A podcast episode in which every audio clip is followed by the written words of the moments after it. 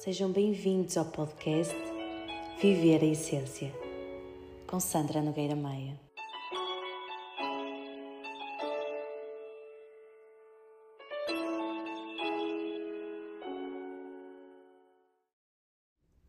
Alô, alô, episódio número 3, este que foi arrancado a ferros depois de uma pausa bem forçada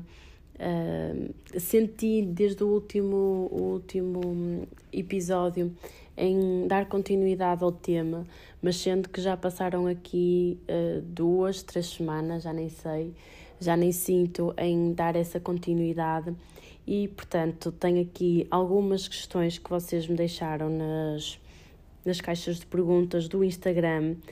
e vou dar-vos a resposta com a visão daquilo que é a constelação familiar, aquilo que é a visão da nova medicina germânica, de forma a trazer também aqui alguma uh, informação e amplitude sobre estes temas. Dizer-vos também que, nem de propósito, tinha falado sobre o enraizamento e, de facto, um, este ano está a começar assim em grande, a nível das doenças cá em casa, tanto ora gripe, ora constipações, ora febres, um, ora vírus que aparece, virose, essas coisas, mas é muito curioso porque de facto este aqui é o grande chamado de, deste ano e também o frio, obviamente, não está a ajudar e, portanto, acaba por estar tudo relacionado. Mas, mas eu, apesar de, de ter consciência disto, apesar de saber disto, hum, digo-vos que ainda fico surpresa com algumas situações que acontecem e que, de facto, já sabia que iam acontecer no, no sentido daquilo que, que é análise energética, a nível da numerologia, da astrologia mas que, no entanto, fico sempre surpresa de género, uau, isto está mesmo a acontecer. Porque, porque é isso, às vezes também nós temos assim estes estas uh, situações que nos deixam mais afastadas desta, desta espiritualidade que existe dentro de nós, não é? E portanto, às vezes até duvidamos de certas coisas, e, e é muito curioso porque hum, janeiro começou assim em grande com, este, com essa grande aprendizagem que é voltarmos aqui para o corpo, para o enraizamento e, portanto, cá em casa, pelo menos, uh, está a ser bem visível.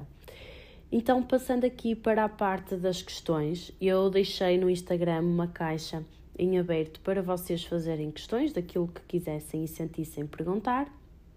E portanto, eu não vou aqui trazer todas as questões que fizeram, mas vou falar-vos daquelas que senti que pode ser bastante útil para as pessoas que vão ouvir e que de alguma forma pode trazer aqui uh, tomadas de consciência que obviamente precisam depois de ser limadas, precisam de ser olhadas de uma forma mais profunda, mas que acredito que já vai trazer aqui algum, algum movimento interno, pelo menos desta tomada de consciência.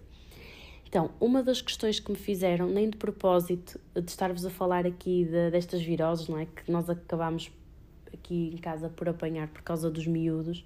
uh, trazerem da, da creche e, e, tudo mais. E um, uma das questões foi: trabalho com crianças e fico muitas vezes constipada. Será questão de imunidade ou emocional?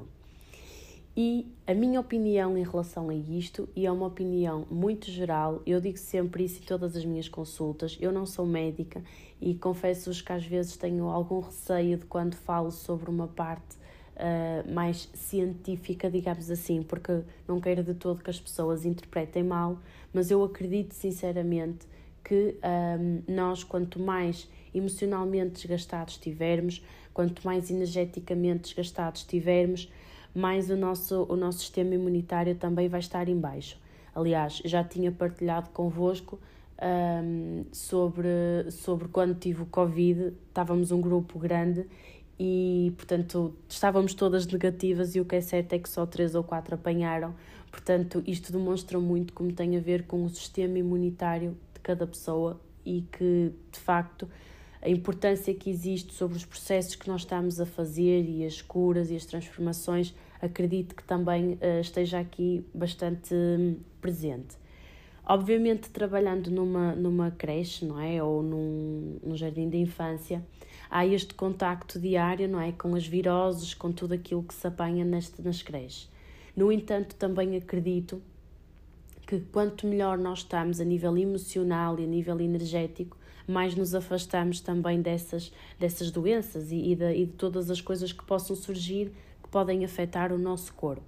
Exemplo disso é, e até também já tinha partilhado isso, este, este ano não, que já estamos em 2023, mas em 2022, desde setembro até janeiro de 2023, os meus filhos nunca ficaram em casa doentes. E o que é certo é que, ao contrário daquilo que aconteceu o ano passado e ao contrário daquilo que estava a acontecer com outros meninos da creche que estavam a faltar por causa de virose e por causa de outras coisas, eles não ficaram.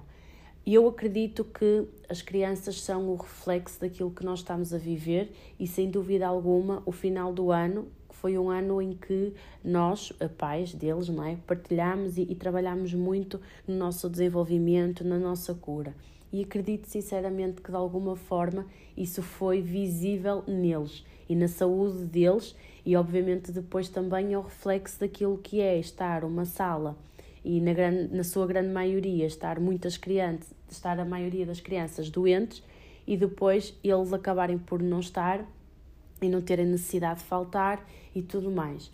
Curiosamente, uh, no início deste ano, muitas coisas têm acontecido, muitas mudanças, muitas uh, coisas a vir ao de cima e curiosamente acabamos por ficar mais uh, doentes e obviamente também nada de grave, mas é curioso como uma constipação, uma gripe começa a surgir, eles trazem da creche e nós também acabamos por ficar, portanto isto de alguma forma também acaba por estar aqui ligado. Uh, mas isto é a minha opinião. Obviamente, se for uma médica a falar, ela provavelmente irá dizer-vos que nada tem a ver, mas da experiência que eu tenho tido, daquilo que também são estes anos em que trabalho, em que também recebo educadoras de infância, em que recebo pessoas que trabalham com crianças e que, de facto, houve fases da vida delas em que apanhavam todo tipo de viroses e por aí fora, e houve outras fases em que não apanharam nada e, no entanto, na sala continuava a haver esse tipo de problemas de saúde. Portanto, eu acredito que aqui sim existe uh, a parte emocional muito uh, ligada àquilo que é depois o nosso sistema imunitário. Portanto, quanto melhor nós estamos na essência, depois também melhor está o nosso corpo físico e, portanto, o nosso sistema uh, imunitário. Mas, mas acredito que, que isto ainda seja algo que, que ainda não se, se fala muito, até porque eu lembro-me disso, os meus filhos entraram para a creche com um ano e meio, quase a fazer os dois anos, aliás. E, e na altura eles ficavam muito doentes. E o que é certo é que para mim foi um processo muito difícil de eles entrar na creche, para eles também foi, e o que é certo é que eles estavam sempre doentes. Portanto, eram mais as vezes em que eles acabavam por estar em casa, no início, do que estar fora. E é verdade que tem a ver com o facto de estar hum, com mais crianças e tudo mais, mas posso-vos dizer que às vezes eu própria gravava esses vídeos para, para que se caso alguma coisa que eu partilhasse não duvidassem da minha, da minha palavra na altura, na escola, porque o que é certo é que às vezes ligavam a dizer que eles estavam com febre, febre de 39 e tal, eu chegava à beira deles, dava-lhes o benurão e ficava a tentar perceber não é? que, qual é que era a reação deles e o que é certo é que eles, por exemplo, era capaz de ir levá-los às 9 da manhã, eles estavam bem, às 11 horas começavam a fazer febre, dava-lhes a medicação assim que os fosse buscar, que era logo entretanto, e eram, capaz de, eram capazes depois de ficar o resto do dia e o, o resto desses dias a seguir sem febre, sem nada. E depois voltar passado uma semana ou duas, e isto sempre assim. E portanto eu vivi muito na pele aquilo que é o tomar consciência sobre aquilo que é a nossa parte emocional com o nosso corpo físico e, e portanto esta é a minha verdade independentemente daquilo que, que seja, ou procurarmos ajuda médica para depois recorrer a, ao melhoramento de sintomas e por aí fora. Portanto, não me refiro a isso, mas a minha verdade, aquilo que é a minha experiência, aquilo em que eu acredito, é que de facto nós, um, se não estivermos bem, o nosso sistema imunitário uh, vai, vai mostrar-se através de. Das doenças que vão surgindo e que vamos apanhando com muito maior, uh, com muito mais facilidade. E seguindo aqui também pela, pela questão da saúde, há aqui outra, outra questão também que me colocaram, que tem a ver com a tiroide e que me perguntaram qual a sua origem e como curar. Esta é uma questão que já vou falar mais sobre a parte da visão da medicina germânica e eh, quero dizer que eh, a nova medicina germânica é uma medicina que, ao contrário daquilo que acontece na medicina tradicional, a medicina germânica ela olha o doente e não a doença. Portanto, ao contrário daquilo que acontece, que é uh, nós irmos, por exemplo, a um centro de saúde hoje em dia e cá em Portugal e dizermos que nos dói a barriga e então ele começar, o médico ou a médica começar a abordar uh, as doenças que nós temos, aquilo que acontece num, na nova medicina germânica é nós ouvimos o, o paciente tendo em conta aquilo que são os sintomas e tendo aquilo que são as vivências da pessoa. E daí o, daí o processo de cura ser diferente do processo de cura que nós temos numa medicina mais uh, tradicional e convencional. E, portanto, a tiroide, uh, tendo em conta aqui a sua origem e, e, a forma como tratar, a origem dela tem muito a ver com o facto de a pessoa não se sentir rápida o suficiente para alcançar algo ou então sentir a impotência de querer livrar-se de algo rapidamente e não estar a conseguir. E isto pode ser assim um bocadinho complexo, mas isto baseia-se em quê? Em fases de vida em que as pessoas, por exemplo, trabalham por objetivos e têm de estar sempre a ser mais e melhor, uh, estarem a trabalhar, por exemplo, em pressão sobre alguma coisa, ou até mesmo, por exemplo, mesmo mais aqui na vida pessoal, o ter de tomar uma decisão onde sentem que obrigatoriamente têm alguma ação a fazer. E então isto é que vai determinar aquilo que acontece depois uh, no nosso cérebro quando escolhe, entre aspas, a parte do corpo à qual vai se uh, localizar, digamos assim, esse conflito físico. Claro que foi como eu referi, a parte de nós analisarmos o, o paciente, a história do paciente acaba por ser muito mais pormenorizada. No entanto, uma coisa que isto é geral para toda a gente e posso-vos também dar aqui também a minha experiência, é nós termos a percepção daquilo que é a nossa história, daquilo que são as nossas vivências. E se uh, nós recebemos esta informação de que a tiroide está diretamente ligado com o não ser rápido o suficiente para alcançar algo ou rápido o suficiente para nos livrarmos de algo, é perceber o que é que nós, em determinada fase daquela, da nossa vida, né, na altura em que surgiu a tiroide, o que é que nós precisamos na altura de fazer que era assim com tanta urgência. E aqui posso-vos lá estar dar a minha experiência eu no, no pós-parto, eh, mas num pós-parto que já na realidade não era pós-parto, porque acho que já tinha passado cerca de oito meses, nove meses, sim. Era capaz até de já ter passado bastante tempo, mas lá está, enquanto eles são pequenos, uh, parece sempre que, que são pequenos, lá está, e que o tempo acaba por não passar naquela fase. Mas eles deviam ter cerca de oito meses, meus filhos, quando uh, eu comecei a ter alterações ao nível da tiroide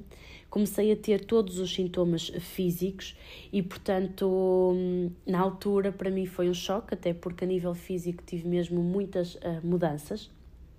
e tive que fazer vários exames e tudo mais. E foi quando eu percebi, e também aqui com a ajuda de, de uma constelação, percebi o que é que me estava a ajudar uh, no sentido negativo, não é? O que é que estava a, a, a provocar esse, esse, um, esses sintomas, essa doença, digamos assim. Apesar de que uh, era apenas uma alteração, portanto não houve aqui necessidade de medicação nem nada do género, mas era uma alteração que já estava a ser bem visível a nível das análises e a nível da forma como eu me sentia. E de facto, quando eu comecei a perceber que era esta questão de ter que.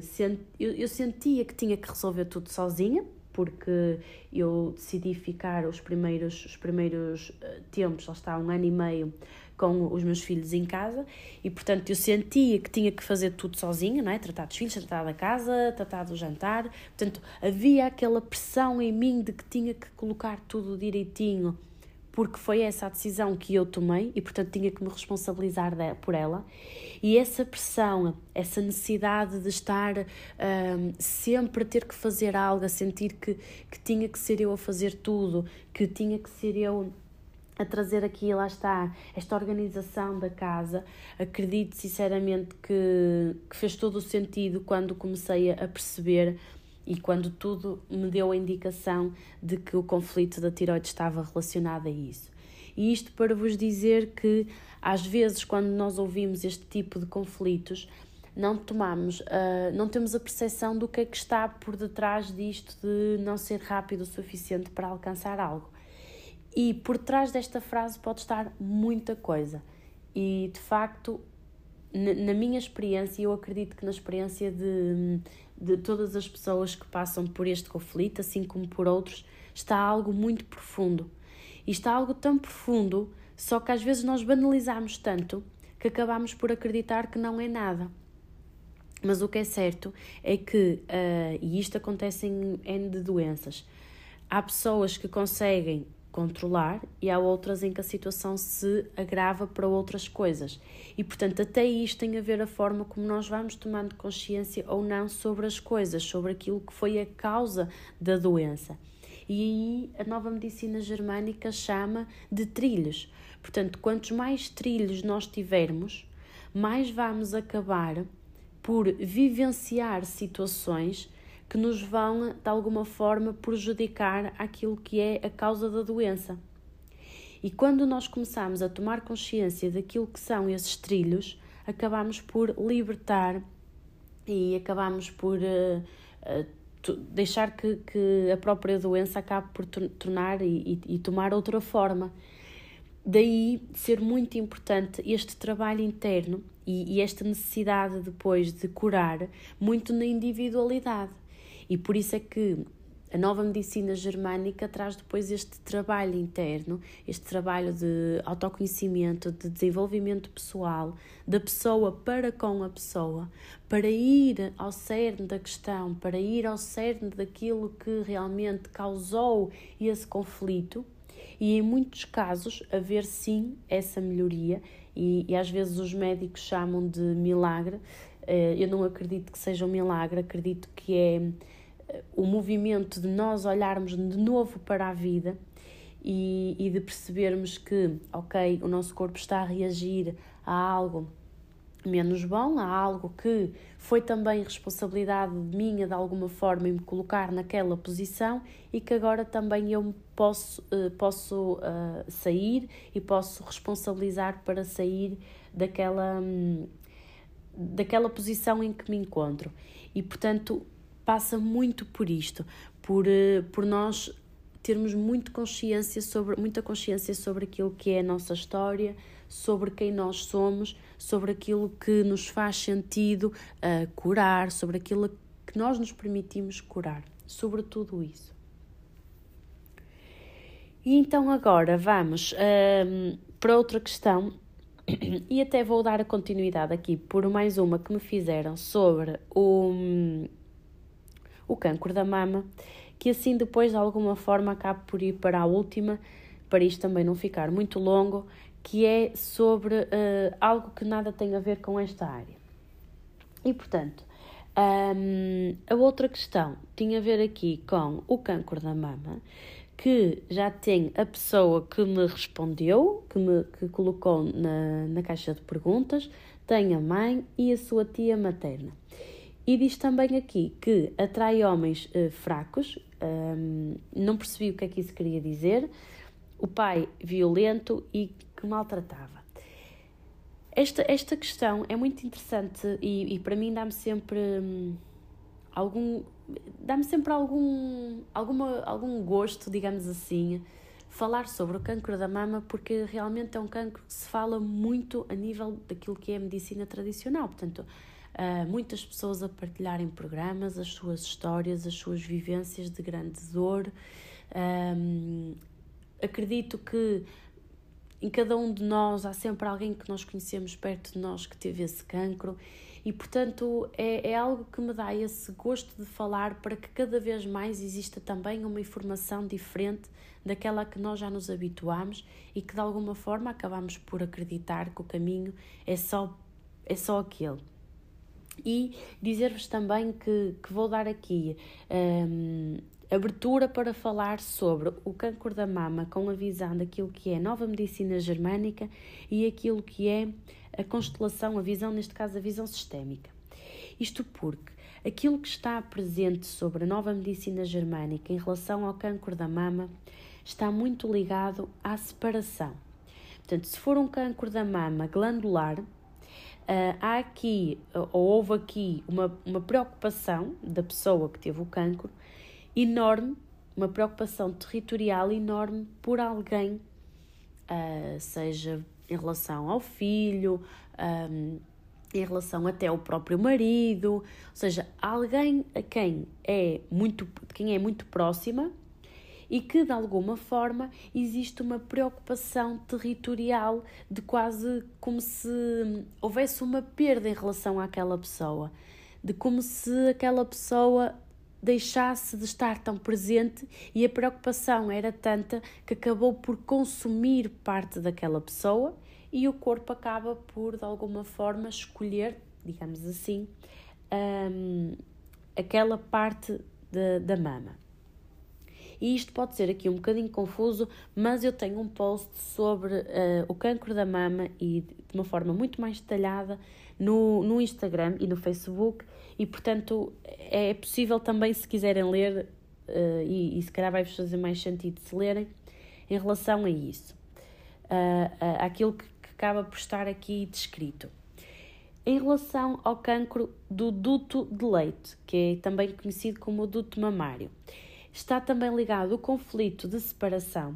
só que aqui, ao invés de, de ser uma preocupação, é o sentimento de que algo lhe foi retirado do peito. Portanto, aqui está muito ligado também a perdas e pode ter a ver com a perda mesmo de, de morte, falecimento, em que a pessoa sente que de alguma forma ficou sem. Enquanto no caso da, do cancro da mama glandular, que é a preocupação constante, é, é o medo, é, é a separação que, que possa ter existido, mas mais no sentido de preocupação, ou seja, algo mais mental, o cancro do duto de, de leite é algo que tem a ver aqui mais com uh, algo que foi mesmo retirado e, portanto, que já que se afastou, onde houve mesmo perda e onde houve mesmo uma falta de contacto. Daí também, uh, dentro daquilo que são estes dois, estas duas doenças, uma acabar por ser uh, bastante mais forte, digamos assim, do que outra. No entanto, há algo também muito importante a dizer sobre aquilo que é a visão sistémica, uh, ainda para mais, sendo que um, quem me enviou esta mensagem falou a sua experiência, disse que a mãe também tinha e a tia materna. Ao nível do sistema familiar, e tendo em conta o padrão que depois veio dos homens e, e do pai que era violento e tudo mais, há aqui esta visão de que as mulheres, por amor, nós unimos-nos àquilo que são as histórias das outras mulheres da nossa família. Quer saibamos dessas histórias, quer não saibamos. E isto é aquilo que causa depois muita dúvida em muitas pessoas, porque é se eu não sei como é que eu estou de alguma forma a vivenciar isso, mas o que é certo é que nós não sabemos porque nós apenas vivenciamos 5% daquilo que é o nosso consciente. Tudo o resto nós vivemos de forma inconsciente, portanto, tomadas de decisão, escolhas sobre algo até simples, nós vamos sempre fazer com 95% daquilo que está registado no nosso inconsciente. Portanto, vai ser 95% daquilo que está registado nos nossos padrões, nas nossas crenças, nas nossas vivências com a nossa família, mesmo família que nós não conhecemos, mas que de alguma forma está ligada ao nosso sistema familiar, ao nosso sistema e, portanto, acaba por estar aqui uh, ligado mesmo que não saibamos. E portanto, se de alguma forma aqui está presente uh, esta, um, esta doença, não é? Que muitas das vezes até se diz que é hereditário, em que três mulheres desta família tiveram, eu acredito que uh, nós, por amor, fazemos muita coisa, é? e, e já Bert Hellinger dizia isso. Nós, por amor, fazemos muita coisa e por amor dizemos à nossa mãe, à nossa tia ou a outras pessoas: por amor a ti também eu carrego a tua dor. E sem nos apercebermos, ao dizer isto, estamos a tomar para nós as doenças, uh, o mesmo padrão repetitivo, o mesmo, o mesmo estilo de vida, a mesma forma de viver. Por amor, é isso que nós acabamos por fazer, por amor, nós acabamos por uh, uh, ajudar de, de alguma forma o outro para que também nos possamos sentir pertencentes àquela família e acabamos por tomar as suas dores independentemente de que elas, que elas forem. Depois uh, há aqui esta partilha de que, portanto, a pessoa que me enviou a mensagem diz que, que só atrai homens fracos. Eu não percebi o que é que quer dizer isto de homens fracos, mas quando nós, nos, quando nós colocamos os homens como fracos, significa que de alguma forma já nos estamos a colocar como maiores do que eles. E portanto, para um relacionamento dar certo, um, é importante que exista este equilíbrio daquilo que eu sou e daquilo que o outro é. E, portanto, neste sentido, aqui sugeria haver um, um maior mergulho sobre aquilo que, que é a história das mulheres da família, que padrões é que estão aqui presentes em relação aos homens, porque nós, quando não olhamos para, para aquilo que de alguma forma é a causa de estarmos a atrair certo tipo de homens, acabamos por repetir o padrão das mulheres da nossa família. E portanto, se houve aqui uma mãe que um, acaba por ter um, um marido mais violento, mais agressivo, o lugar muitas vezes desta filha é ir buscar homens no mesmo padrão ou ir buscar homens que estão totalmente na energia feminina uh, e, portanto, acabam por ser. Uh, portanto, acabam por ser homens que estão a vivenciar uma energia feminina, não é? E tudo aquilo em que consiste a energia feminina, e a mulher acaba por assumir uma energia masculina em que uh, sente que toma conta de tudo, mas que depois, a uma certa altura, começa a ficar cansada e a cobrar o outro por não fazer, quando na realidade também foi aquela mulher que colocou-se no lugar do fazer, fazer, fazer. E portanto, uh, dentro daquilo que é este tema, havia aqui muita coisa para abordar, há muita coisa que, que de facto poderia ser uh, falada, que poderia ser um, aprofundada, mas sendo um caso de uma pessoa em particular, aquilo que eu sugiro mesmo é que procures ajuda nesse sentido, que, que encontres dentro de ti a força para mergulhares neste tema e para curar aquilo que, que precisa de ser curado, não só em ti, mas em todas as mulheres da tua família, assim como também nos homens, porque muitas vezes as pessoas tomam de que quando os homens são violentos, quando maltratam as mulheres, de que hum, eles são uns insensíveis e de que são maus. Eu acredito que existe falta de amor e que existe uma história por trás daquela pessoa que de alguma forma também precisa de ser vista por nós. E quando nós nos permitimos, quando nós abrimos as portas a essa cura, a esse olhar, a essa imagem que de alguma forma se irá criar à nossa frente, nós estamos aqui também a criar um grande caminho pela frente, eh, tanto para nós como depois para os nossos filhos, pelas múltiplas curas que, que se irão dar. E, e sem dúvida alguma, e vi esta, esta frase uh, recentemente que é se se nós somos, os nossos filhos são um espelho de nós, então a cura que comece por nós e não pelo nosso filho. porque muitas vezes uh, recorre-se a psicólogos, recorre-se a terapia por causa dos filhos, e o que é certo é que eles estão a ser o reflexo de nós, e se nós curarmos em nós, o nosso filho vai nos mostrar essa, hum, essa mudança, essa alteração, esse movimento que, que foi feito. E portanto, acredito sinceramente que é algo que uh, cada vez mais devia de ser falado uh, para que nós pudéssemos possamos entrar aqui num, num registro diferente, se bem que uh, acredito que essa mudança já está a acontecer, mas da mesma forma como a luz, que a luz está a crescer, a sombra também. E portanto, um, passinho de cada vez e os movimentos vão começar a acontecer e as tomadas de consciência vão começar a acontecer, mas sem dúvida alguma que passa por cada um de nós, por cada um de nós que vai ouvindo, que vai tomando consciência daquilo que é o caminho e, e tomando a responsabilidade daquilo que é o caminho, em fazer aquilo que, que vai de encontro ao que, ao que é o nosso papel, em tomar a decisão que, que vá de encontro a nós, independentemente daquilo que o outro possa, possa dizer. Portanto, fica aqui também este convite. Ainda vamos aqui no início do ano e, portanto, se ainda há alguém que de alguma forma sente que ah, quer começar a fazer terapia, mas estou sempre a adiar, estou sempre a adiar, que seja também este o, o, a força, a coragem para dar início, para olhar para aquilo que precisa de ser olhado. E então agora vamos, hum, vou, vou-vos responder aqui a uma outra questão que. Hum, aliás, a duas outras questões que me fizeram que nada tem a ver com, com a área hum, da terapia, uh, mas que fizeram a nível pessoal e que para mim fez muito sentido e, portanto, eu vou responder aqui, não me querendo alongar muito. E a, a primeira foi: uh, qual o pior conselho que me deram? E isto, quando eu li esta questão, disse a mim mesma que isto era uma excelente, uma excelente pergunta,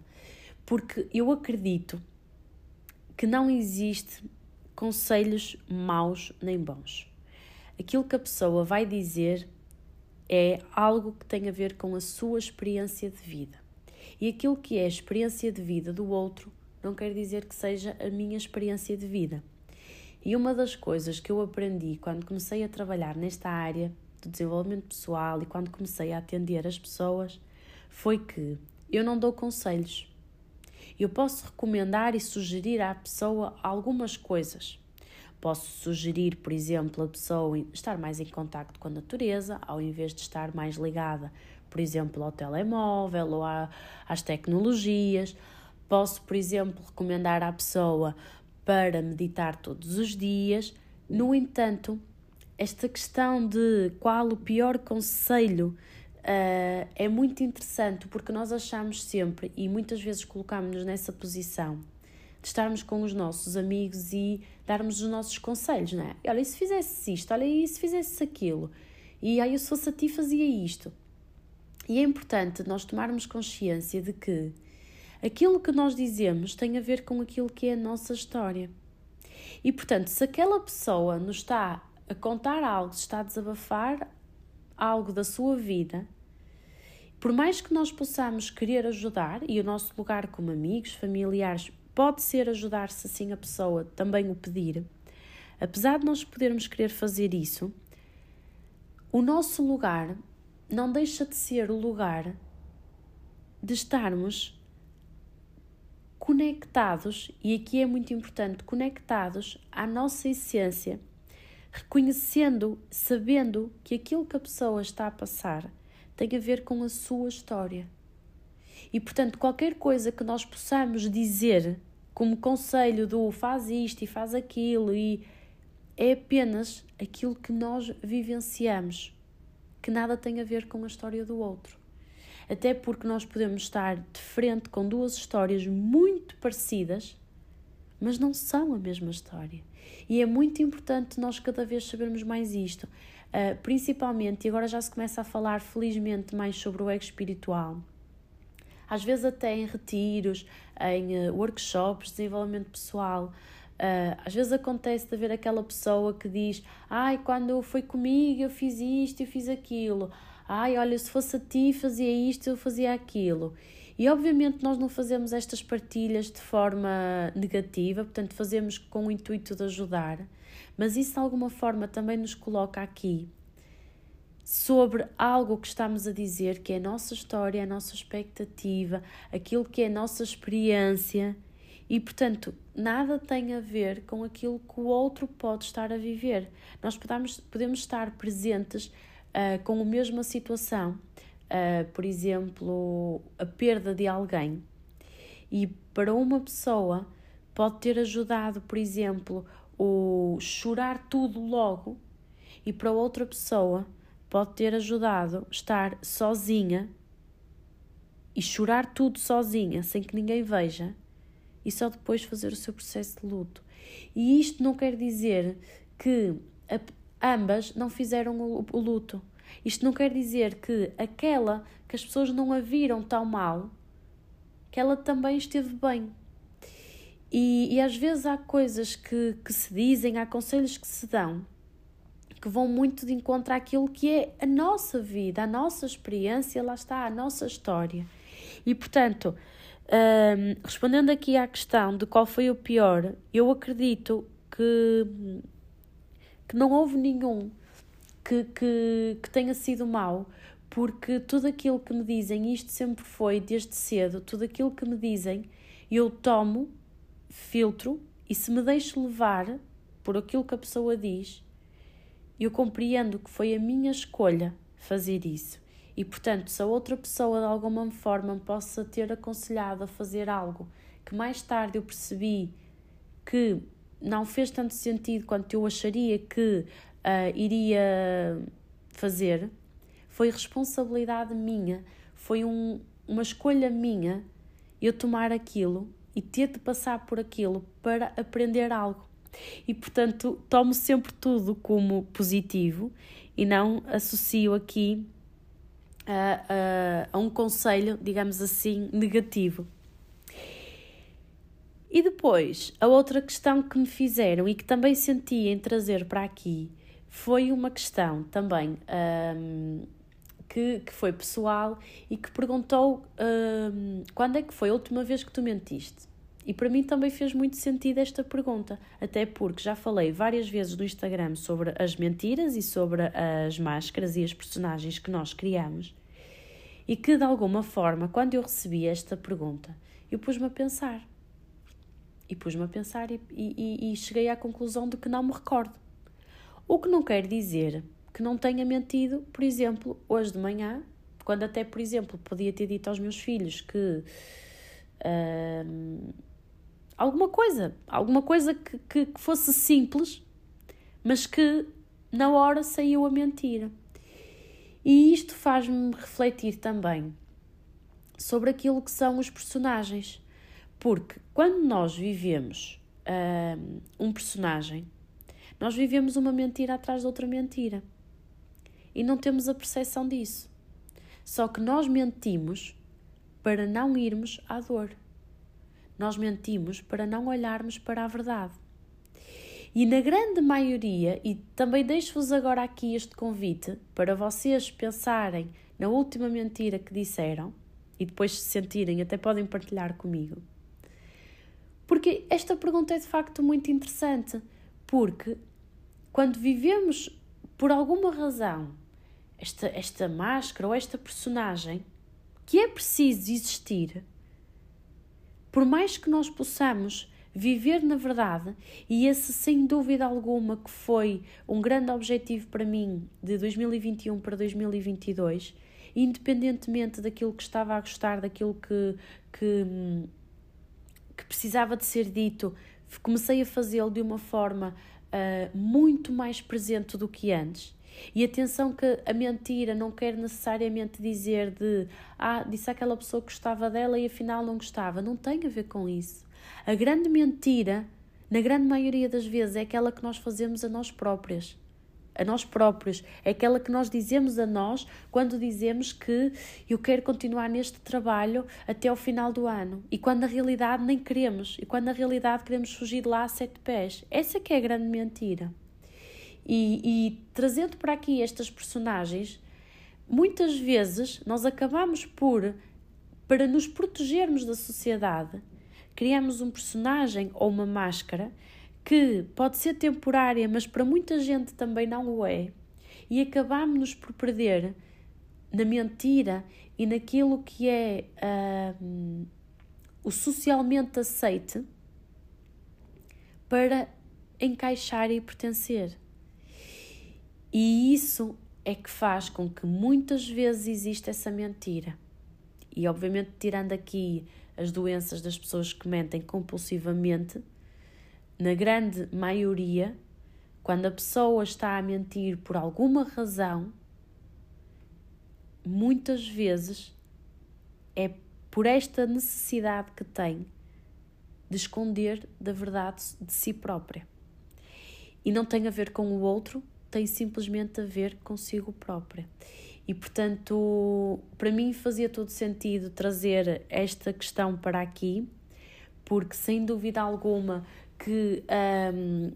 há muita coisa que, que nós vivenciamos e que tomamos como algo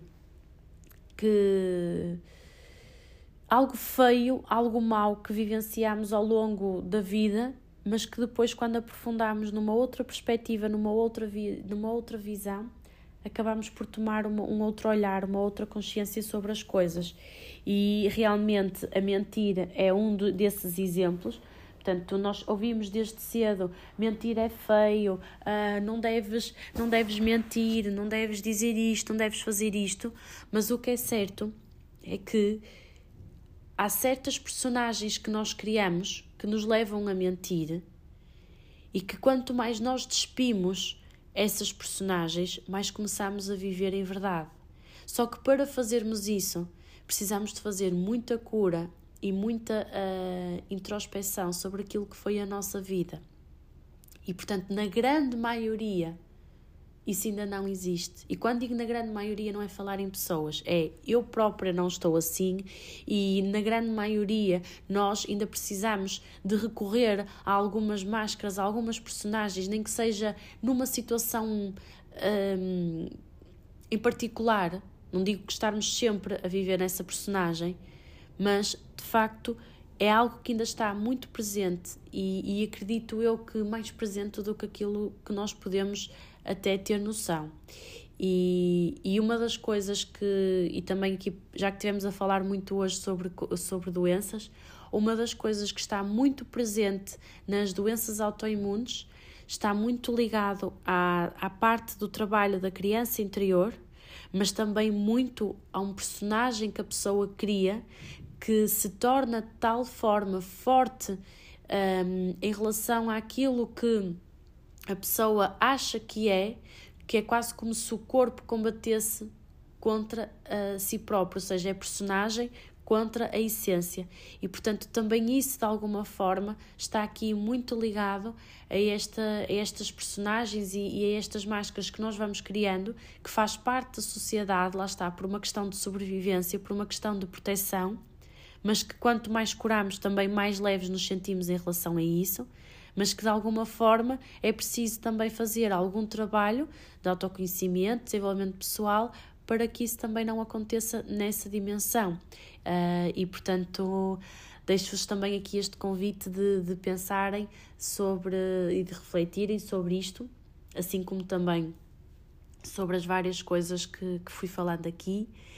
E, hum, e agora espero que volte novamente, até porque já tinha saudades de vir aqui falar convosco, já tinha saudades de estar aqui a partilhar aquilo que, que é a minha visão, que é a minha verdade e que eu digo sempre e volto a dizer que vocês tiverem de filtrar, filtrem, porque uh, para mim só, só faz sentido assim vocês terem essa liberdade de aquilo que vos fizer sentido faz, aquilo que não fizer sentido uh, entra num ouvido e sai do outro porque hum, há muita coisa na vida com que nós havemos de nos chatear e, e temos para aprender e tudo mais, e portanto, se não nos faz sentido, não deixar ficar. E é assim que me despeço. Portanto, espero então agora e deixo aqui este desejo de na próxima semana voltar novamente cá para poder vir falar convosco. Já tenho tema também para, para trazer e que é algo que me entusiasma muito. Portanto, quem me segue nas redes sociais sabe que eu partilho muitas vezes sobre aquilo que será o próximo tema. E portanto, hum, ficamos então assim. Vamos terminar este, este episódio uh, com este convite de olharem para vocês, tomarem consciência sobre as coisas que, que este episódio de alguma forma trouxe, que mexeu convosco, uh, que não vos disse nada e está tudo bem na mesma. Um beijinho e então até o próximo episódio.